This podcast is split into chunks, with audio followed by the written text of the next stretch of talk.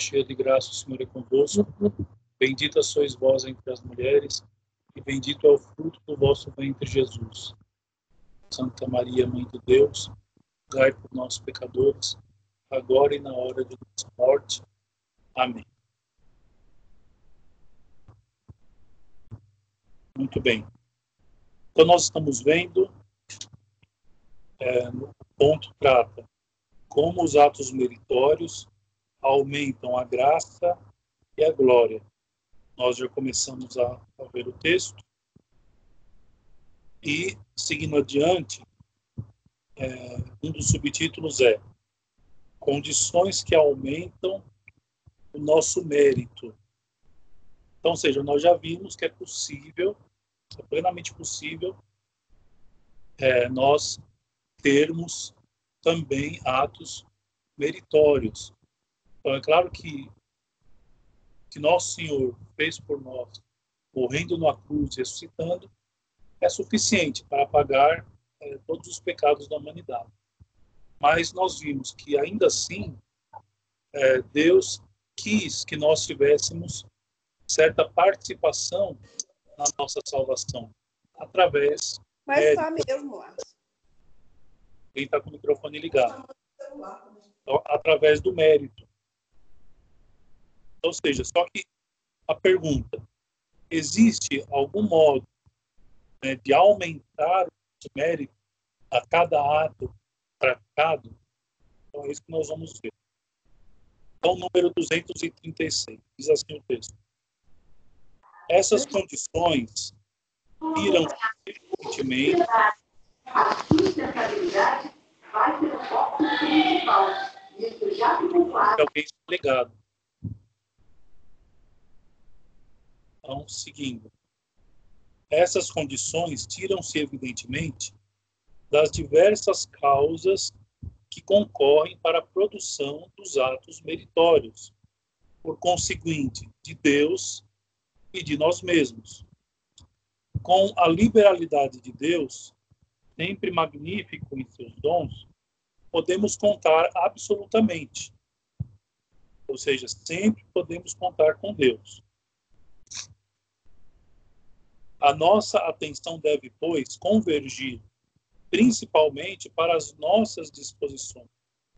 Vejamos, vejamos o que as pode tornar melhores, tanto da parte do sujeito que merece, como da parte do ato meritório em si mesmo. Então, ou seja, com Deus nós podemos contar, e com Deus nunca vai, vai falhar conosco. Agora, nós temos que ver da nossa parte. Ou seja, nós que merecemos, nós que merecemos, nós que estamos buscando algum mérito. E o mérito em si mesmo, ou seja, como que é, o mérito pode ter algum acréscimo, pode ser aumentado de acordo com o sujeito e de acordo com o mérito em si mesmo. Então, as condições tiradas do sujeito em si mesmo daquele que quer adquirir algum mérito. Então, quanto mais nós crescemos na vida espiritual, mais nós vamos percebendo a necessidade é, de merecermos junto com o nosso Senhor Jesus Cristo. Muito bem. E quais são as condições que deve haver da parte do sujeito para que esses méritos sejam alcançados e aumentados? 237. Quatro são as principais condições que contribuem para o aumento dos nossos méritos. O nosso grau de graça habitual ou de caridade, a nossa união com Jesus Cristo, a nossa pureza de intenção e o nosso fervor. E aí, então, vai se trabalhar, é, vai se explicar cada um é, desses, desses quatro pontos.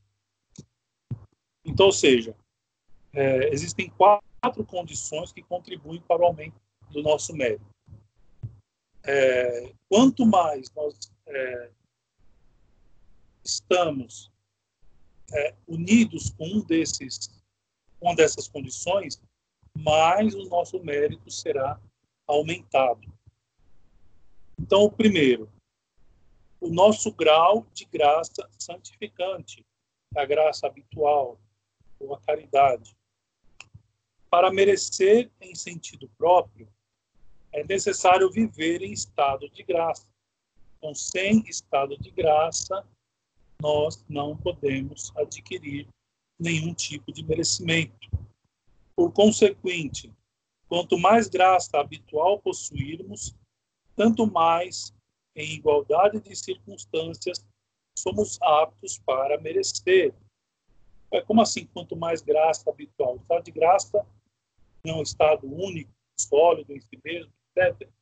Não, é possível nós aumentarmos a graça habitual. É possível nós aumentarmos a graça santificante. Através da confissão assídua, por exemplo, mesmo sem ter pecado mortalmente. Através da prática da caridade, enfim. Tem, existem vários atos, acredito que nós já vimos isso, tem vários atos é, que nós podemos fazer para aumentar a graça habitual. É, é certo que alguns teólogos o negaram sob pretexto que esta quantidade de graça nem sempre exerce influxo sobre os nossos atos para os tornar melhores, e que há almas santas que por vezes operam com negligência e imperfeição, mas a doutrina comum é a que mantemos. Ou seja, existem existiram discussões sobre isso. Alguns teólogos, para justificar, diziam não, mas almas muito santas podem praticar algum tipo de negligência. Ora, sim, mas não tira o fato de que, estando em estado de graça, os atos delas, delas serão mais meritórios. Ou, inicialmente, né, serão meritórios. E, com efeito, o valor de um ato, ainda mesmo entre os homens, depende em grande parte da dignidade da pessoa que opera e do seu crédito perante aquele que deve recompensar. Ora, como é que nós aumentamos a nossa dignidade diante de Deus? Através da graça santificante, através do estado de graça, da graça habitual, como é chamada na teologia. Ora, o que faz a dignidade do cristão e lhe dá crédito sob o coração de Deus é o grau de graça ou divina, de vida divina a que está elevado. Veja só, aí que está o motivo, já está o motivo. Porque o grau de graça é o mesmo que grau de vida divina que um sujeito possui. Então, quanto maior este grau de graça, mais nós teremos crédito diante do coração de Deus. É por isso que os santos do céu ou da terra possuem tão grande poder de intercessão, porque estão muito unidos, muito próximos de Deus através da graça santificante. Se há, pois, em nós um grau de graça mais elevado aos olhos de Deus, valemos mais que os que têm menos, agradamos-lhes mais. E aqui o, o, politicamente tem o politicamente correto, né, da, da religião, né, vamos chamar assim, e aquilo que é a verdade, aquilo que é o chamado politicamente incorreto. Assim, não, Deus olha a todos igualmente.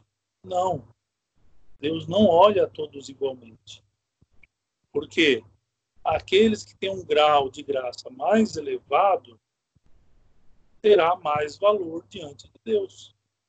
E aquele que tem menos terá menos valor. Certo? Então a verdade tem que ser dita. Quanto mais graça, mais vistos por Deus nós teremos. E por este motivo, as nossas ações são mais nobres, mais agradáveis a Deus e por isso mesmo mais meritórias. Ou seja, quanto mais, quanto mais elevado for o grau da graça em nós, mais as nossas ações serão nobres, portanto, mais agradáveis a Deus e mais meritórios. Por outro lado, este grau de graça terá geralmente sobre a perfeição dos nossos atos influência benéfica. Vivendo vida sobrenatural mais abundante, amando a Deus com amor mais perfeito, somos levados a fazer melhor as nossas ações e pôr nelas mais caridade, a ser mais generosos em nossos sacrifícios. Ora, essas disposições são todos concordes em afirmar que aumentam certamente os nossos méritos. Então, é, é indubitável que quanto mais nós buscamos a vida da graça e a possuímos, mais nós nos vamos, mais nós vamos nos empenhar na prática da caridade, na prática das virtudes. Isso é uma coisa natural, não existe uma coisa sem a outra. Não é? Então, se verdadeiramente a pessoa busca o estado de graça santificante e luta por isso diariamente, naturalmente ela, com o tempo, é lógico que isso não acontece do dia para a noite, mas a pessoa ela terá mais condições de amar a Deus, de é, praticar atos de virtude é, extremamente meritórios, enfim. A graça santificante é o pontapé inicial. Tudo isso nós podemos resumir assim, sem sombra de dúvida. O estado de graça é o pontapé inicial da vida espiritual. Sem o desejo de querer manter o estado de graça, não tem como progredir na vida espiritual. Não tem como se adquirir méritos que sejam muito vantajosos para a nossa vida de santidade. Não se diga, pois, que às vezes sucede o contrário. Isto é exceção, não regra geral. E nós tivemos em consideração esse fato, acrescentando em igualdade de circunstâncias. Ele já ele usou essa expressão várias vezes, ou seja, em igualdade de circunstâncias. Não se diga que às vezes sucede o contrário. Ou seja, há exceções? Sim, mas são exceções.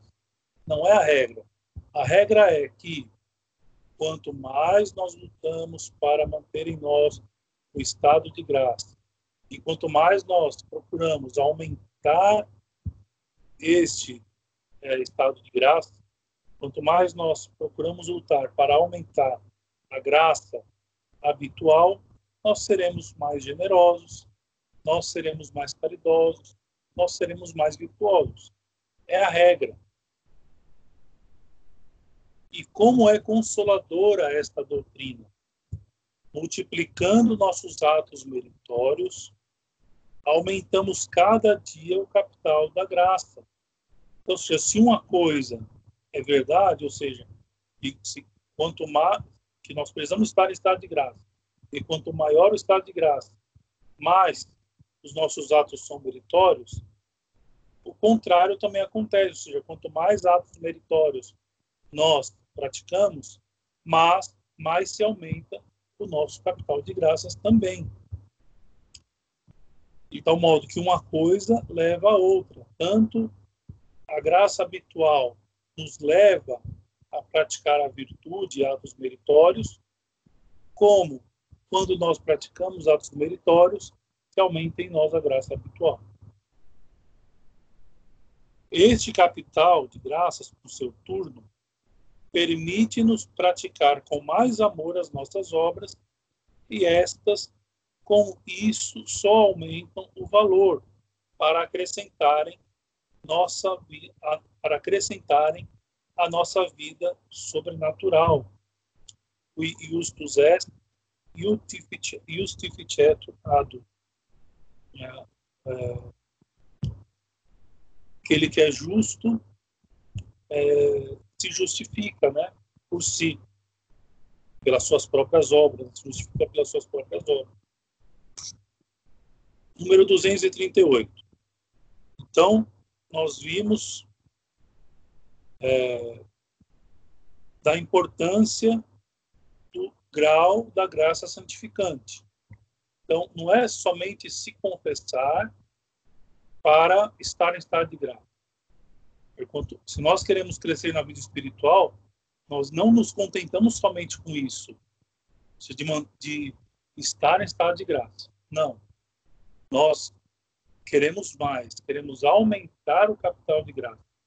Queremos aumentar a quantidade de graça santificante em nós. Certo? E partimos então para o segundo, a segunda condição, que é o nosso grau de união com o nosso Senhor Jesus Cristo.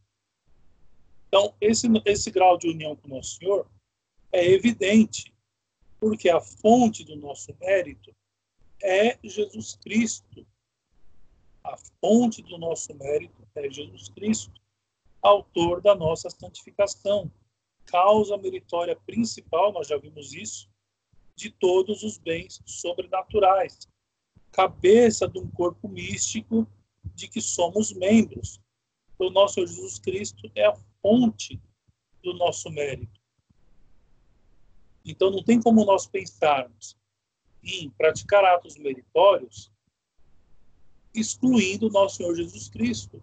É impossível. Ninguém pode adquirir um mérito para si mesmo isoladamente de nosso Senhor Jesus Cristo. É impossível. Quanto mais perto estamos da fonte, tanto mais recebemos da sua plenitude. Quanto mais nos aproximamos do autor de toda a santidade, tanto mais graças recebemos. Quanto mais unidos estamos à cabeça, tanto mais dela recebemos o movimento e a vida. Então, ou seja, existem aqueles no corpo místico, que é a igreja. Existem aqueles que estão mais distantes da cabeça, ou estão menos unidos à cabeça, vamos dizer assim, e aqueles que estão mais unidos. Quanto mais unidos nós estamos à cabeça, mais nós conseguimos uh, adquirir atos meritórios. Ele que é a fonte uh, de todo mérito. Não existe mérito sem nosso Senhor Jesus Cristo. Não é isto o que nos diz o próprio Jesus Cristo naquela bela comparação da vida? Eu sou a videira e vós os ramos, diz nosso Senhor. Aquele que permanece em mim e eu nele, esse produz muito fruto. É muito interessante o, o exemplo da videira que nosso Senhor dá. É, o tronco principal distribui para todos os galhos a sua seiva. E é isso que os torna vivos, é isso que, é isso que, que os faz ficar verdes, dar folhas, é, dar flor e depois dar fruto. Já é a seiva da árvore que uhum. emana para os galhos, que faz com que se tenha flores e tenha frutos. Assim também é na vida espiritual. Quanto mais distantes nós estamos de Nosso Senhor, quanto mais seiva espiritual nós recebemos, menos méritos né, conseguiremos. Unidos a Jesus, como os sarmentos à cepa, recebemos tanto mais seiva divina, quanto mais habitual, atual e estreitamente unidos estamos à cepa divina. E eis aqui o motivo, porque as almas fervorosas, ou que o querem vir a ser, em todo o tempo bus buscaram união cada vez mais íntima com o nosso Jesus Cristo. Então, quando nós olhamos na vida dos santos, nós vamos encontrar justamente isso. Nós vamos encontrar homens, mulheres, buscando ter cada vez mais uma vida muito íntima com nosso Senhor Jesus Cristo. Ou seja, já não basta o estado de graça, nós já vimos, nós queremos mais, queremos aumentar a graça santificante, mas queremos mais ainda. Queremos estar mais perfeitamente unidos a nosso Senhor Jesus Cristo. Eis aqui porque a mesma igreja nos pede que façamos as nossas ações por Ele, com Ele e nele. Ou seja, por nosso Senhor Jesus Cristo, com Ele e nele. Por Ele, peripsum, peripsum, pois que ninguém vai ao Pai sem passar por Ele. E aqui tem o trecho da Sagrada Escritura. Com Ele, um ipso, operando com Ele, visto que se digna ser nosso colaborador. Então, não podemos fazer nada que não, que, que, que não seja é, sem nosso Senhor Jesus Cristo. Devemos, tudo o que fazemos, devemos fazer com Ele.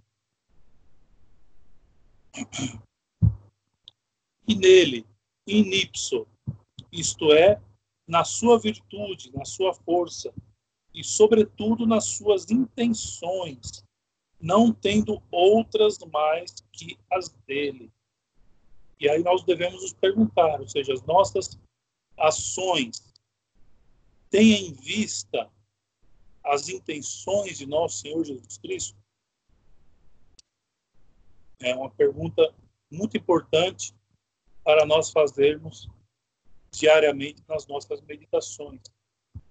Se as nossas ações elas refletem ou procuram refletir as mesmas intenções de nosso Senhor Jesus Cristo. Não que isso seja fácil, mas este é o caminho. É isso, é para isso que nós devemos nos esforçar.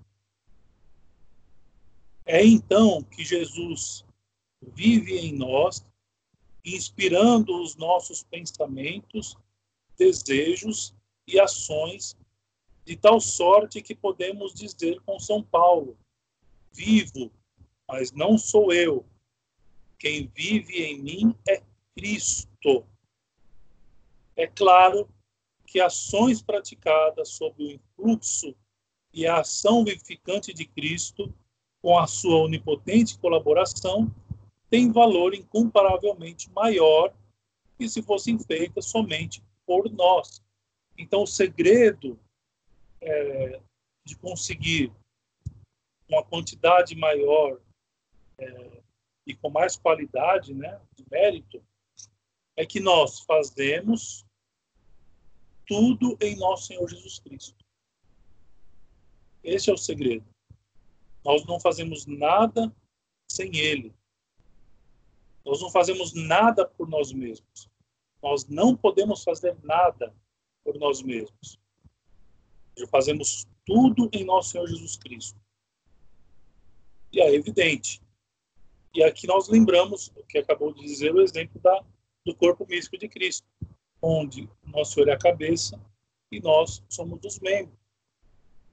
Ou seja, se nós permitimos que quem nos mexa, que quem nos mova, quem nos movimente, seja a cabeça e não nós mesmos, então nós estaremos dando um grande passo na vida espiritual. Daí termos que combater constantemente o nosso orgulho, as nossas vontades próprias, o nosso egoísmo. Temos que combater com frequência, porque é muito fácil para nós preferirmos a nossa vontade que a de outrem, mesmo que esse outrem seja Deus, nosso Senhor. Nós estamos é, arraigados de um orgulho muito forte, de um egoísmo muito forte. Daí a luta tem que ser constante. É, continuando. Por conseguinte, na prática, unamo-nos a miúde, em particular ao princípio das obras, a nosso Senhor Jesus Cristo e as suas intenções tão perfeitas, com a plena consciência da nossa incapacidade para fazermos seja o que for de bom por nós mesmos. E a inabalável confiança de que ele pode remediar a nossa fraqueza. Que, como eu, como eu acabei de dizer, nós somos fracos, nós somos egoístas, nós somos orgulhosos. É, mas nosso Senhor pode remediar isso, desde que nós procuramos, procuremos agir nele e somente nele.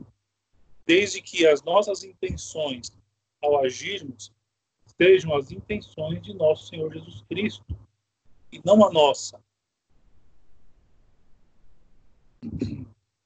Nós não podemos fazer nada de bom por nós mesmos. Devemos ser humildes para reconhecermos isso. Nada de bom por nós mesmos. Se não fosse por Deus, nós não teríamos nada. Muito bem. Então, vamos decorando. Então, para que se aumentem as graças, perdão, os nossos méritos, para que haja um aumento dos nossos méritos. Então, o grau de graça santificante. Não só ter o estado de graça, mas o aumento da graça santificante. Segundo, em união com nosso Senhor Jesus Cristo, com as suas intenções. E terceiro, a pureza de intenção ou a perfeição do motivo que nos leva a operar. Então, o terceiro é a pureza de intenção. Muita gente diz assim, né? Usa aquela frase: de boas intenções o inferno está cheio, né? Vamos ver como é que funciona isso. Se essa frase ela procede. Para serem meritórias, Basta, dizem vários teólogos, que as nossas ações sejam inspiradas por um motivo sobrenatural de temor, esperança ou amor. Tanto Tomás exige, sem dúvida, que elas sejam influenciadas, ao menos virtualmente, pela caridade, em virtude de um ato de amor de Deus precedentemente feito cuja influência persevere ainda. Ou seja, São Tomás de Aquino diz assim que as nossas ações elas devem ser influenciadas, ao menos virtualmente, pela caridade, ou seja, por amor. Ou seja, o amor é que deve influenciar as nossas ações. Temos que ter como intenção o amor, a caridade. Acrescenta, porém, que esta condição é realizada por todos aqueles que vivem em estado de graça e praticam um ato lícito. Então, ou seja, nós já vimos isso e se repete. Então, não basta ter o pensamento de caridade, não basta ter a intenção da caridade, não basta agir sob a influência da caridade é necessário o estado de graça. E senão, não existe mérito em qualquer coisa que nós façamos sem estado de graça. Mesmo que isso seja influenciado pela caridade. Será algo bom? Sim, pode até ser, mas não traz mérito. É que efetivamente todo o ato bom se reduz a uma virtude. Ora, toda a virtude converge da caridade, já que esta é a rainha que impera todas as virtudes, como a vontade é a rainha de todas as faculdades. E nós já vimos isso. Então, como a vontade é a rainha de todas as faculdades, assim também a caridade é a rainha de todas as virtudes. Ou seja, basta que nós tenhamos, então, é, a pureza de intenção na caridade para que um ato seja meritório. A caridade, sempre ativa, orienta para Deus todos os nossos atos bons e vivifica todas as nossas virtudes, informando-as. Se queremos, contudo, que os nossos atos sejam, quanto possível, meritórios, é necessária a pureza de intenção muito mais perfeita e atual. A intenção é o que há de principal em nossos atos, é o olho que as ilumina e as dirige para o fim, a alma que as inspira e lhes dá o valor que tem aos olhos de Deus. Se os teus olhos forem simples, todo o teu corpo será lúcido. Aqui é a frase em latim, não é? Ora, há três elementos que dão às nossas intenções valor especial. Então, já já vamos dar uma pausa aqui. Então, veja só. Não adianta nós estarmos em estado de graça e não colocarmos reta intenção naquilo que nós estamos fazendo. Ou acrescentarmos às nossas ações a intenção da virtude da caridade, ou seja, fazer tudo por caridade, fazer tudo por amor a nosso Senhor. Não adianta. Eu não sei de onde surgiu essa, essa expressão que eu falei no início desse ponto C, esse terceiro ponto. A pessoa fala assim, ah, de, de boas intenções o inferno está cheio. Só se a gente considerar que essas uhum. boas intenções são feitas sem estado de graça, mas não deve ser a regra. Nós não, nós não podemos fazer um cálculo nesse sentido, seria absurdo. Ou seja, nós então estamos calculando que é, todas as pessoas, ao ter boas intenções, devem estar em estado de pecado mortal. Isto é exceção, embora infelizmente, em muitas épocas na história, é, a maioria das pessoas agem em pecado mortal. Tudo bem, mas essa não é a regra. A regra ela é positiva. A regra espiritual é sempre positiva. Quando nós supomos que ao praticar atos meritórios, nós estamos em estado de graça.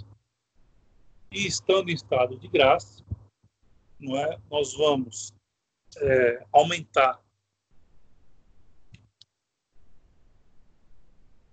perdão, nós vamos aumentar os atos meritórios é, com boas intenções, com intenções de caridade. Então, esta é a regra e não outra. E é por isso que devemos basear a nossa vida espiritual. Né? Porque imagina, você não vai basear, nós não vamos basear nossa vida espiritual olhando para aqueles cristãos que não agem como, como bons cristãos.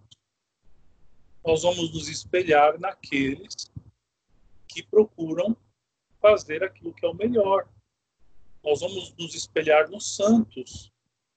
Nós vamos nos espelhar nos virtuosos e não nos pecadores certo?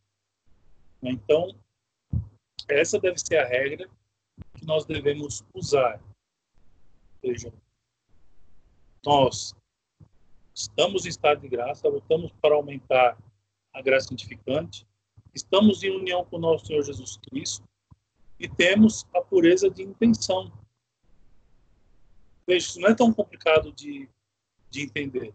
Todas essas coisas ao mesmo tempo não uma sem a outra e vice-versa. Todas ao mesmo tempo. Tem uma quarta ainda, vamos ver mais para frente. Muito bem, então ele estava dizendo que há três elementos que dão às nossas intenções um valor especial. Então, o primeiro elemento. Como a caridade é a rainha e a forma das virtudes, todo ato inspirado pelo amor de Deus e do próximo terá muito mais merecimento que os inspirados pelo temor ou pela esperança. Então, uma regrinha muito simples. Como a caridade é a rainha das virtudes, é, todo ato feito por amor de Deus, em primeiro lugar, e do próximo, esses atos é, terão um merecimento é, maior, terão merecimentos maiores do que os atos, mesmo, mesmo do que os outros atos, mesmo sendo praticados por outras virtudes, com base, com intenção de outras virtudes, como a esperança, ele dá o exemplo aqui, e o temor. Caridade é a rainha das virtudes. Então, todo ato devemos nos esforçar para que todos os nossos atos sejam inspirados pelo amor. Importa, pois, que todas as nossas ações sejam feitas por amor. Em primeiro lugar, amor de Deus e por amor do próximo. E muitas vezes é, é difícil imaginarmos é, o amor do próximo por alguma dificuldade que nós temos para com o próximo, pensemos no amor de Deus para começar. Embora não esqueçamos aquilo que diz São João na sua uma das suas epístolas. E aquele que diz que ama a Deus e não ama o seu próximo é um mentiroso. Bom, enfim.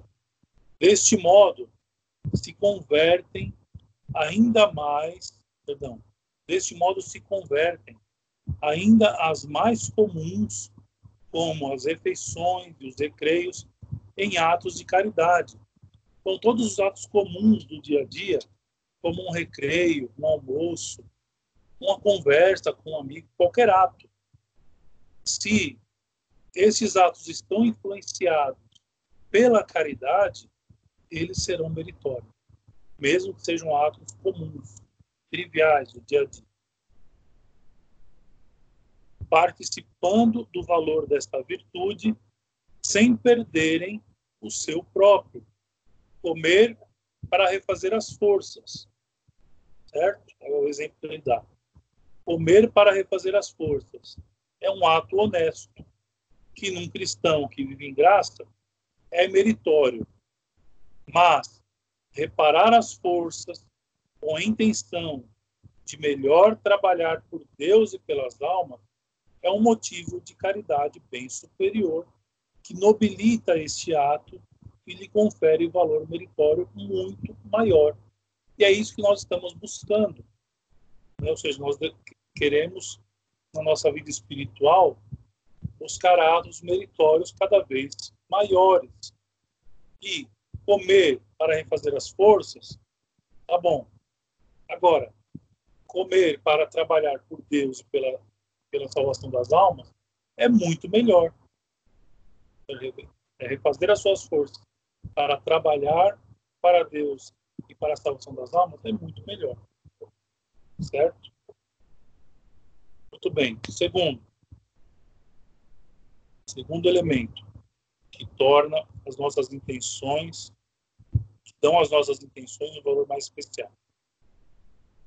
Como os atos de virtude informados pela caridade não perdem o seu valor próprio, daí resulta que um ato de fé, por diversas intenções ao mesmo tempo, será mais meritório. Exemplo: assim, um ato de obediência aos superiores, feito por um duplo motivo, respeito para com a autoridade é, e juntamente amor de Deus que se vê na pessoa superior, terá um duplo mérito de obediência e de caridade.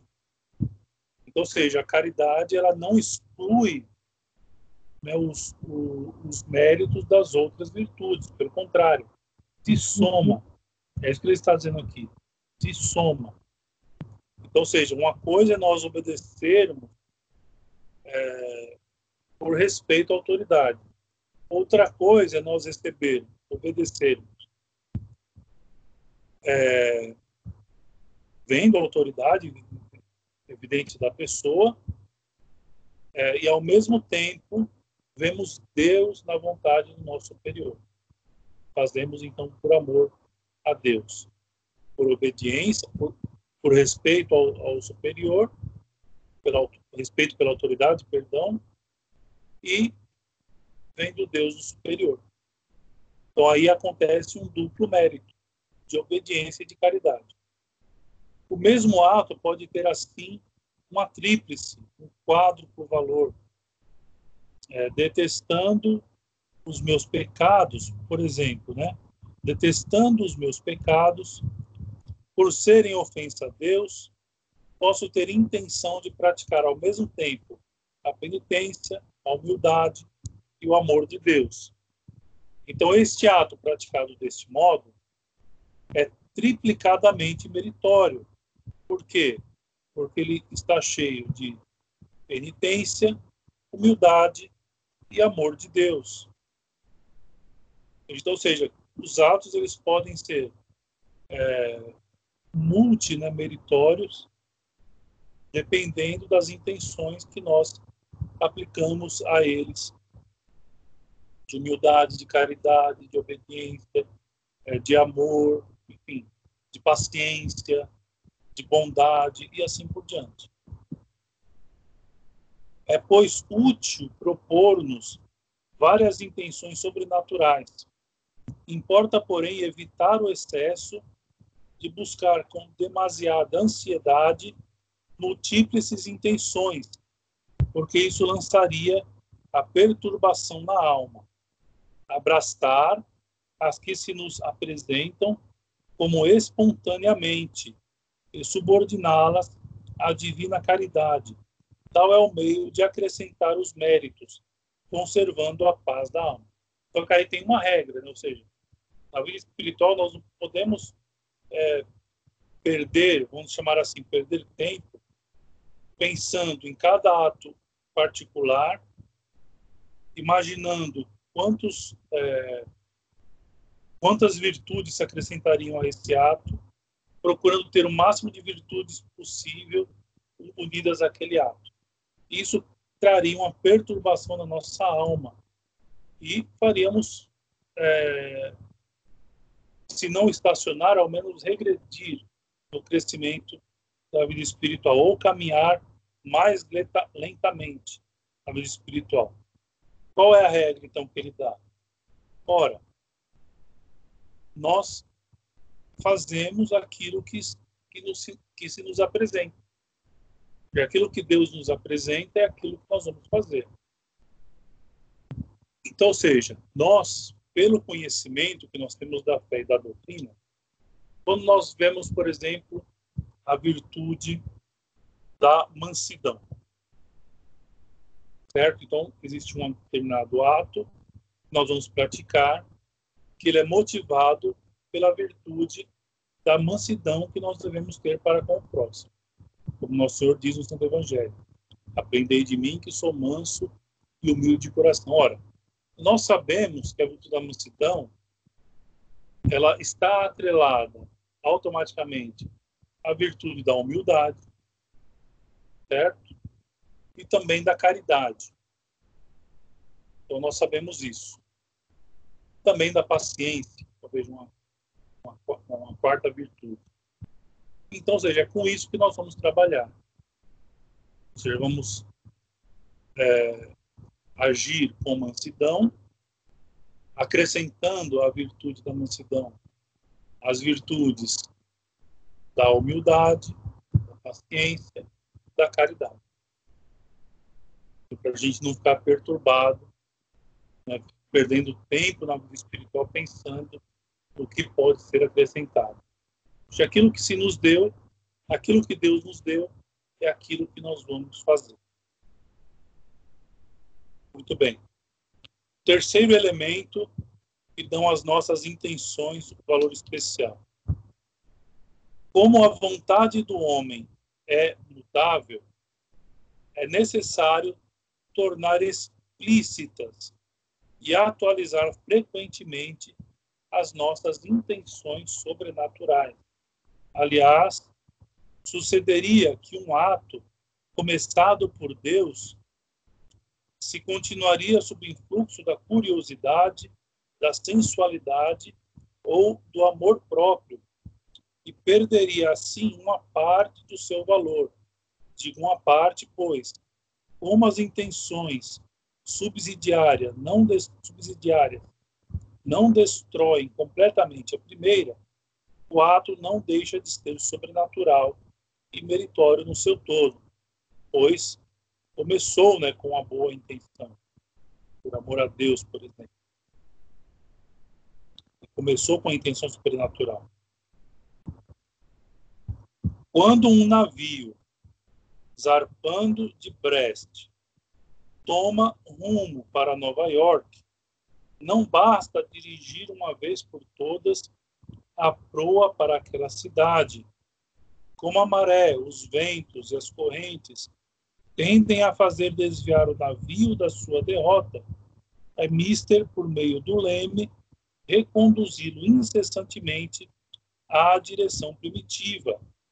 Assim, com a nossa vontade, não basta orientá-la uma vez, nem sequer todos os dias para Deus.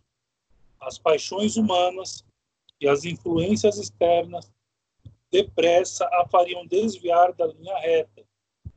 É necessário, com um ato explícito, reconduzi-la a miúde para Deus e para a caridade. Então, ou seja, a nossa intenção, nossa reta intenção, ela deve, ela deve ser sempre é, deve ser sempre guiada pela nossa vontade, ou seja, a nossa vontade deve estar sempre lembrando que nós estamos fazendo aquilo por amor a Deus, estamos fazendo aquilo com reta intenção, etc.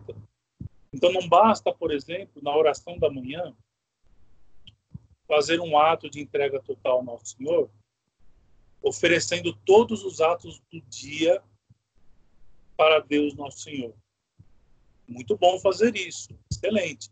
Na oração da manhã, acrescentar uma oração, colocando é, a retidão de intenção em todos os seus atos durante o dia.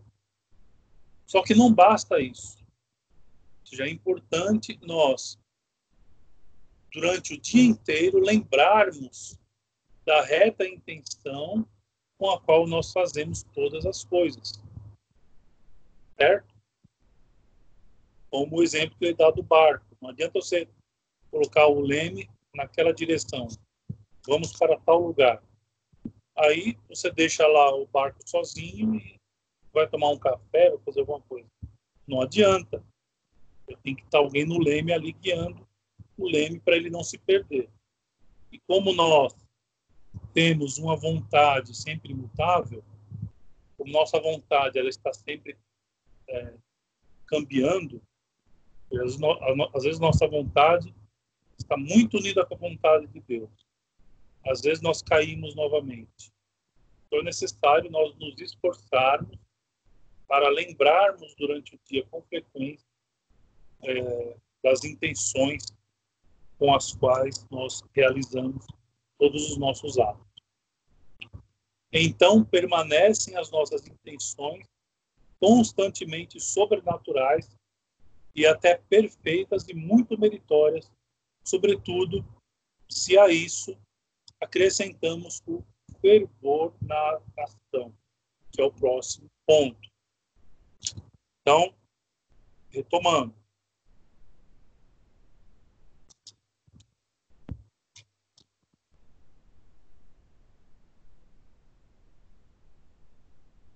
Então, ou seja, como é que nós aumentamos nosso mérito? Partindo do sujeito que faz o ato. Então, primeiro, nosso grau de graça santificante. Segundo, nosso grau de união com o nosso Jesus Cristo. Terceiro, a pureza de intenção, sobretudo na caridade. E quarto, o fervor, a intensidade ou o fervor com que se opera podemos efetivamente proceder, ainda mesmo praticando o bem com desleixo, com pouco esforço, ou ao contrário, com ardor, com toda a energia de que somos capazes, utilizando toda a graça atual posta à nossa disposição.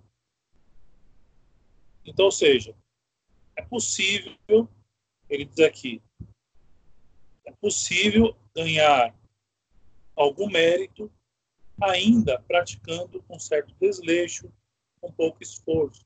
Agora, se nós praticamos, se nós colocamos toda a nossa energia, todo o nosso fervor nas ações que praticamos, o mérito será muito maior. Então, não há sombra disso, não há, não há sombra de dúvida disso. Quando nós, sobretudo para aqueles que são casados, né? Quando vocês dão uma ordem aos seus filhos, ou seja, o pai, os pais, se satisfazem melhor quando veem os seus filhos fazendo as coisas de qualquer jeito ou quando fazem essas mesmas coisas com afim, com generosidade. Então, a resposta é evidente.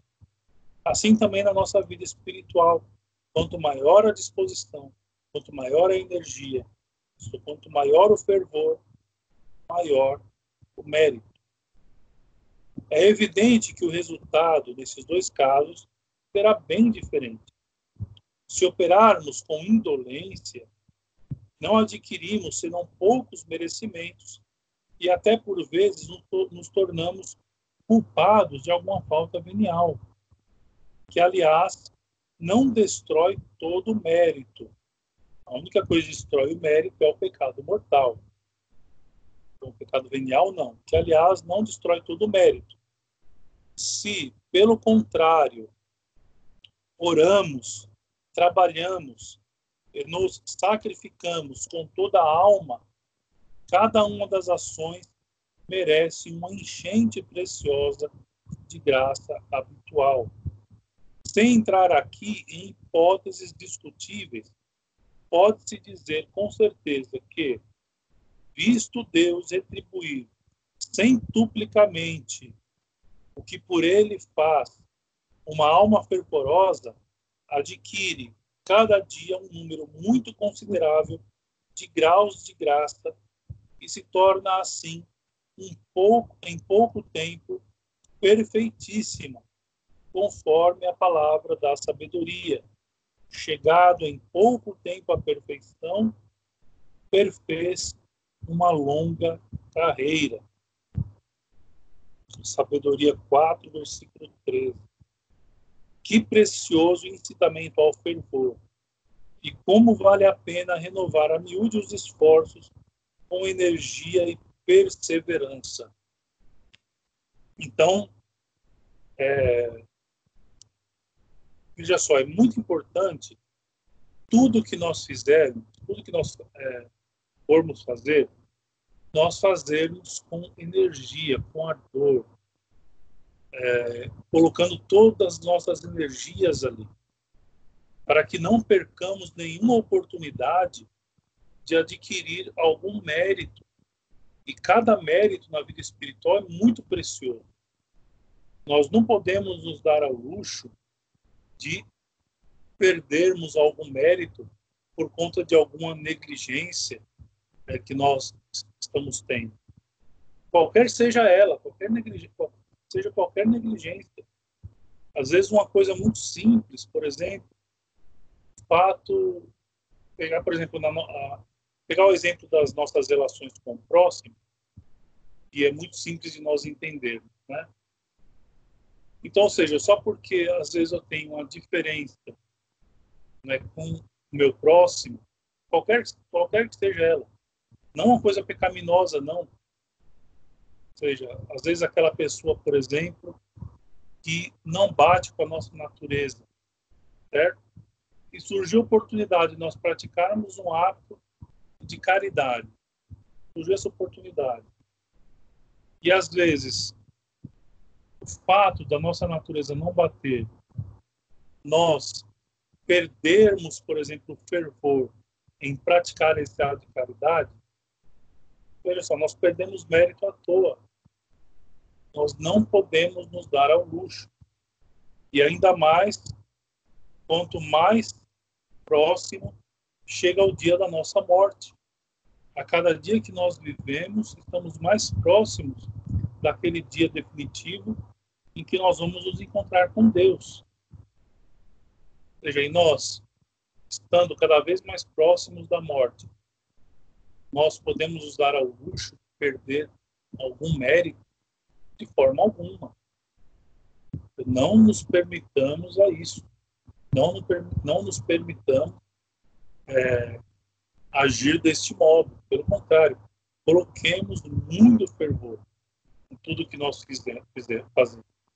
Como disse anteriormente, se é difícil, se é difícil fazer alguma coisa pensando nas diferenças que nós temos com o próximo, pensemos em Deus, pensemos no amor a Deus. E pensamos que nós amamos o próximo, devemos amar o próximo por amor a Deus, não é por nós mesmos. Por nós mesmos, nós não teríamos força. Agora, por Deus, sim, que Deus é a nossa força. Então, pensando em Deus, pensando que amamos por amor a Deus, nós conseguiremos agir com maior fervor. Bom? Muito bem.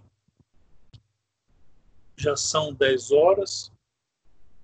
É, então, na próxima semana, segunda-feira, nós vamos ver as condições tiradas do objeto. Então, nós vimos das condições tiradas, como, como aumentamos os nossos méritos, pensando no sujeito e agora pensando no ato.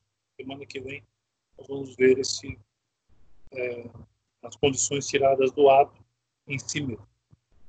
Muito bem podem abrir os microfones para fazer alguma pergunta.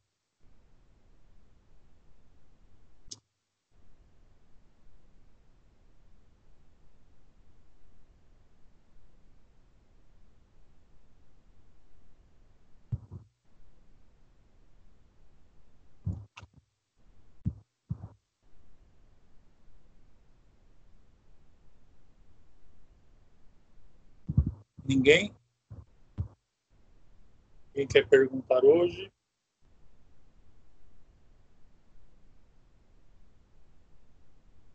Visto que ninguém se manifestou, creio que podemos encerrar por hoje. Semana que vem, segunda-feira, se Deus quiser, retomamos. Vamos dar uma Ave Maria.